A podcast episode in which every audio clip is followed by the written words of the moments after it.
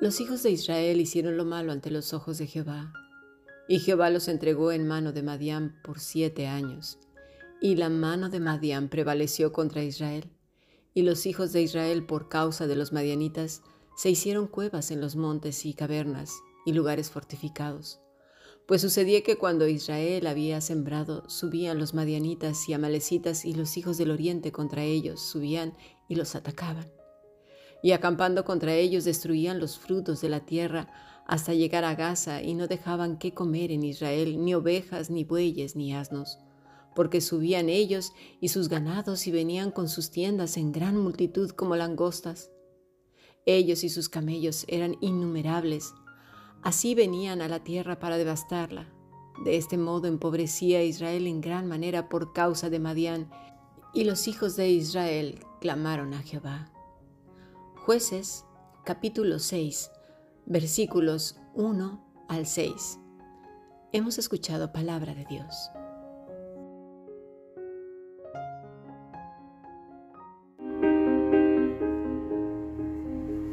La Fundación Bíblica te invita a participar tanto de esta aula internacional hoy apegados a él, como sus cursos online en mol.fundacionbiblica.com. También adoración de siervos todos los martes a las 7.30 de la tarde España a través de nuestro canal de YouTube. Para cualquier información escribe a fundacionbiblica.gmail.com. Aprendamos juntos del Maestro. Te esperamos.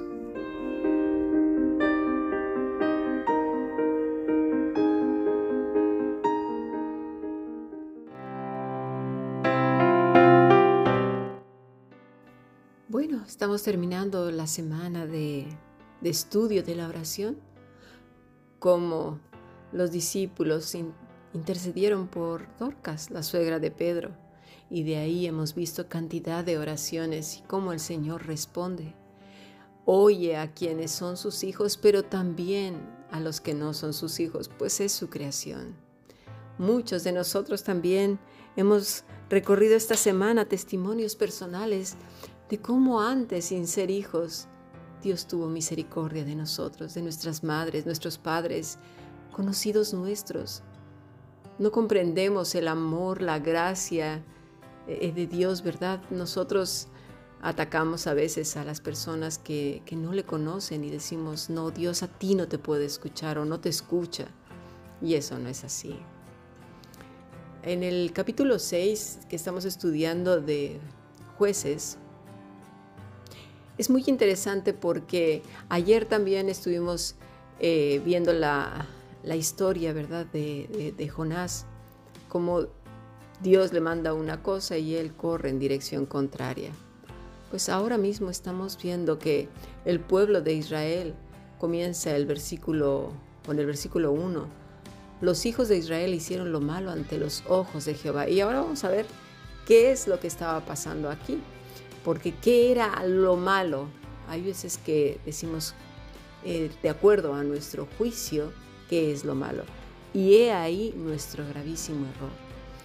El querer nosotros establecer con una vara de medir según nuestra cultura, nuestras, nuestra ética familiar, eh, muchas cosas, eh, nuestra religiosidad incluso. Pero no es esa nuestra vara de medir, no es eso nuestro fundamento. Es la escritura, es la voz de Dios que es la palabra escrita, ¿verdad? Los madianitas pues son los ismaelitas, madianitas y medanitas. Estos diversos grupos tribales estaban interrelacionados, ya que Madian y Medán, como Ismael, también eran hijos de Abraham. Otra cosa interesante de los madianitas es que aparentemente no eran lo suficientemente numerosos como para hacer la guerra solo contra Israel. A menudo formaban coaliciones con pueblos circundantes como los moabitas, los amalecitas y otras tribus del este. Mira cómo se expresa Moab precisamente de Israel. Vámonos a números 22, versículo 4. Y dijo Moab a los ancianos de Madián, ahora lamerá esta gente todos nuestros contornos, como lame el buey la grama del campo. Y Balac, hijo de Zippor, era entonces rey de Moab, Por tanto envió mensajeros a Balaam, hijo de Beor, en Petor, que está junto al río en la tierra de los hijos de su pueblo, para que lo llamase diciendo, Un pueblo ha salido de Egipto, y aquí que cubre la faz de la tierra y habita delante de mí. Ven pues, ahora te ruego, maldíceme este pueblo, porque es más fuerte que yo. Quizás yo pueda herirlo y echarlo de la tierra, pues yo sé que el que tú bendigas será bendito y el que tú maldigas será maldito. Versículo 6, el que acabamos de leer. Muy bien, pues esta era la situación de Israel frente a Moab. Sin embargo, en el capítulo 6 de jueces, los hijos de Israel habían hecho lo malo delante de los ojos de Jehová. Y mira qué cosas. Jehová los entrega en manos de un pueblo que era menos fuerte que Israel. Sin duda alguna, cuando Dios trata con nosotros a causa de nuestra terquedad, de nuestro pecado, nos debilitamos, nos debilitamos mucho en todo. Dios a veces usa a los enemigos o a las cosas más tontas como método de disciplina. Vamos al versículo 7, ¿qué pasó? Y cuando los hijos de Israel clamaron a Jehová a causa de los madianitas, Jehová envió a los hijos de Israel un varón profeta, el cual les dijo, así ha dicho Jehová Dios de Israel, yo os hice salir de Egipto y os saqué de la casa de servidumbre. Os libré de mano de los egipcios y de mano de todos los que os afligieron, a los cuales eché delante de vosotros, y os di su tierra y os dije, yo soy Jehová vuestro Dios, no temáis a los dioses de los amorreos en cuya tierra habitáis, pero no habéis obedecido a mi voz. Por un lado vemos un profeta anónimo, no se nos dice quién es este profeta. Y aquí también tenemos mucho que aprender porque los hombres siempre queremos ser vistos de los hombres y reconocidos. Pero en este caso Dios permite que este profeta no sea conocido para nosotros. Lo importante es que fue conocido para Él y en ese momento para los protagonistas de este momento de la historia. Lidiamos mucho con el reconocimiento, todos, todos, todos lidiamos con ser vistos, por lo menos que alguien nos reconozca. En este caso, este profeta ni siquiera se menciona su nombre en esta parte de la escritura y en muchas otras algo pasó, porque la historia no nada más se centra en estos capítulos, ¿verdad? Es más, hay más historias, son más vidas. Y, pero en este instante, este profeta aparece, pero no se sabe su nombre. Ahí está. Y les declara dónde estaba el problema, qué era lo que habían hecho ellos. Vivimos una vida alocada, sin pensar. En un momento, el corazón cae en, idolatría, se desvía a la derecha o a la izquierda. Y hoy vamos a hablar un poco de eso. Mira, me encanta mucho esta parte de este pasaje porque nosotros estamos ahí en nuestra vida, pero el corazón habla. Ese corazón que considera a Dios en todos sus caminos. Y lo vemos aquí, en el versículo 11. Mira, escucha. Y vino el ángel de Jehová y se sentó debajo de la encina que está en Ofra la cual era de Joás Abiercerita, y su hijo Gedeón estaba sacudiendo el trigo en el agar para esconderlo de los madianitas. Y el ángel de Jehová se le apareció y le dijo, Jehová está contigo, varón esforzado y valiente. Quizás Gedeón estaba en aquel momento considerando al Señor en su corazón, pero de repente ahí estaba el Señor como lo está ahora contigo y conmigo. Muchas veces he dicho que eh, somos absurdos a la hora de decir, sí, el Señor está aquí, mira, Él nos está escuchando. No nos damos cuenta que los intrusos somos nosotros, los que estamos limitados al tiempo y al espacio somos tú y yo. Él ya es, ya estaba cuando tú naciste y cuando yo llegué. Y cuando nos marchamos de esta tierra, Él sigue estando. Pero somos tan egocentristas que decimos, sí, Él nos está escuchando ahora como si fuéramos dueños del tiempo, como si fuéramos dueños del espacio, de la tierra y de todo lo que existe. No somos conscientes de que los Los invitados somos nosotros, los privilegiados de poder gozar de sus bendiciones. Somos tú y yo, toda la humanidad. Él es el que es. ¿Cuándo lo vamos a entender? Dios está con todos. Pero cuando hablamos en un sentido más profundo, es cuando Cristo nos ha transformado, nos ha dado vida nueva. ¿Por qué? Porque hemos reconocido nuestra condición caída, perdida, sin esperanza. Y entonces vamos a Él por medio de Cristo y le decimos, Padre, perdóname. En ese instante el pueblo había pedido perdón. Dios había escuchado su oración. ¿Y a quién fue? A uno que se llamaba Gedeón y estaba ahí, mira, tranquilamente, preparando sus cosas para irse a esconder como se escondían todos y guardar pues el trigo y, y todo lo que los madianitas les venían a robar, ¿verdad? Dice el versículo 12, y el ángel de Jehová se apareció y le dijo, Jehová está contigo, varón esforzado y valiente. Y Gedeón respondió, Ay, Señor mío, si Jehová está con nosotros, ¿por qué nos ha sobrevenido todo esto? ¿Y dónde están todas sus maravillas que nuestros padres nos han contado diciendo, ¿no nos sacó Jehová de Egipto? Y ahora Jehová nos ha desamparado y nos ha entregado en mano de los madianitas. El mismo Gedeón no podía discernir que todo lo que estaba ocurriendo era a causa de su pecado. Es tan fácil juzgar a Dios, es tan fácil decir, Él tiene la culpa.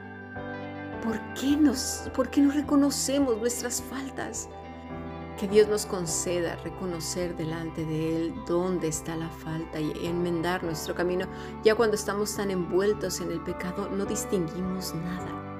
Pero gracias a Dios que en medio de nuestra turbulencia podemos clamar a Él y Él nos dice, aquí estoy hijo, aquí estoy hija. Mira el versículo 14, y mirándole Jehová le dijo, Ve con esta tu fuerza y salvarás a Israel de la mano de los madianitas. ¿No te envío yo? Hay veces que se cree que es con la fuerza de Gedeón la que le está diciendo el Señor que vaya. No, esta tu fuerza se está refiriendo a Él, es decir, a Dios mismo. Mira lo que dice en la parte B de este versículo. ¿No te envío yo? Es lo mismo que te dice a ti y a mí.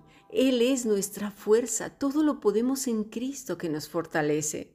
Gedeón sigue sin entender en el versículo 15 y dice así, entonces le respondió, ay Señor mío, ¿con qué salvaré yo a Israel? He aquí que mi familia es pobre en Manasés y yo el menor de la casa en la casa de mi padre. Jehová le dijo, ciertamente yo estaré contigo y derrotarás a los madianitas como a un solo hombre. Ahora lo entendemos. No le está diciendo ahora con tu fuerza. No, no, no. Yo soy tu fuerza. El mismo Gedeón reconoce que es débil. Y eso está bien. Cuando reconocemos nuestra condición, entonces es cuando empieza Dios a trabajar. Versículo 17, y él le respondió, yo te ruego que si he hallado gracia delante de ti, me dé señal que tú has hablado conmigo te ruego que no te vayas de aquí hasta que vuelva a ti y saque mi ofrenda y la ponga delante de ti. Y él respondió, yo esperaré hasta que vuelvas. Observemos esta intimidad que tiene Gedeón con el Señor, hablando de tú a tú, con gran respeto, con gran reverencia. Señor, por favor, confírmame, porque yo reconozco mi debilidad. Eso es lo que le está diciendo Gedeón. Y el Señor no se lo toma a mal porque Él lee los corazones. Él lee los corazones cuando lo está diciendo un corazón arrogante, un, corazón que no cree en Dios o un corazón que sinceramente necesita ser fortalecido por Él. Mira lo que hizo Gedeón. Versículo 19. Y entrando Gedeón preparó un cabrito y panes sin levadura de una efa de harina y puso la carne en un canastillo y el caldo en una olla y sacándolo lo presentó debajo de aquella encina. Entonces el ángel de Dios le dijo, toma la carne y los panes sin levadura y ponlos sobre esta peña, y vierte el caldo, y él lo hizo así. Y extendió el ángel de Jehová el báculo que tenía en su mano. Tocó con la punta la carne y los panes sin levadura, y subió el fuego de la peña, el cual consumió la carne y los panes sin levadura, y el ángel de Jehová desapareció de su vista. Es interesante porque Gedeón le dice en el versículo 17, Yo te ruego si haya hallado gracia delante de ti, me dé señal de que tú has hablado conmigo. Gedeón prepara entonces una ofrenda al Señor. Y el Señor, el Rey, el Rey extiende su báculo y acepta la ofrenda. Esa es la señal. A veces queremos hacer las cosas a nuestra manera, como nosotros creemos, como nosotros consideramos. Lo que el ángel de Jehová le estaba pidiendo que hiciera con todos esos alimentos parece sin sentido, ¿verdad? Derramados sobre una peña, una piedra. Ni siquiera eran los altares que. Por cierto, si no has visto el estudio de la adoración de siervos, te aconsejo que lo veas. Está en nuestro canal de YouTube y este martes tendremos la segunda parte, porque de ahí vienen todas estas cosas que a veces hacemos que no, sabemos de dónde vienen, pero responderán muchas preguntas. Aquí fue en una piedra, Él derrama todo, y el rey, el ángel de Jehová, extiende el báculo y le da la señal de que su ofrenda ha sido aceptada. No a nuestra manera, es a la manera de Dios. Gedeón hubiera dicho, ay, pero ¿qué haces? Mira todo lo que me costó el trabajo aquí derramándolo en la piedra y, y, bueno, la carne se pudo haber aprovechado para los pobres, como bien dijo, ¿no? el ambicioso de Judas. En este caso no. Gedeón aceptó lo que el Señor le estaba diciendo, aunque fueran cosas que en un momento dado no tienen sentido porque sabes una cosa, el reino de los cielos para los hombres de esta tierra, llenos de costumbres, de ritos, religiosidad y tonterías, las cosas eternas, divinas, de su eterno poder, no tienen sentido para nosotros. Siempre queremos hallarle sentido a todo, pero cuando el Señor nos pide algo sin sentido, ¿sabes qué hacemos? Nos desanimamos. Dice el versículo 22, viendo entonces Gedeón que el ángel era el ángel de Jehová, dijo, ay Señor Jehová, que he visto al ángel de Jehová cara a cara. Y escucha, sigue la oración. Aunque desapareció de su vista, el corazón sigue hablando. Versículo 23, pero Jehová le dijo, paz a ti, no tengas temor, no morirás. Y edificó allí Gedeón altar a Jehová y lo llamó Jehová Shalom, el cual permanece hasta hoy en Ofra de los Abieseritas. Una larga conversación con Dios es este, esta parte de la escritura, fascinante porque no se detiene, habla y habla con el Señor. Ve el versículo 25. Aconteció que la misma noche le dijo Jehová, toma un toro del hato de tu padre, el segundo toro de siete años, y derriba el altar de Baal que tu padre tiene, y corta también la imagen de acera que está junto a él, y edifica altar a Jehová tu Dios en la cumbre de este peñasco, en el lugar que conveniente, y tomando el segundo toro, sacrifícalo en el holocausto con la madera de la imagen de acera que habrás cortado. Dios le muestra a Gedeón dónde estaba el pecado de su pueblo tenían una entrañable adoración a los dioses paganos. Vamos a pasar a nuestro siguiente podcast.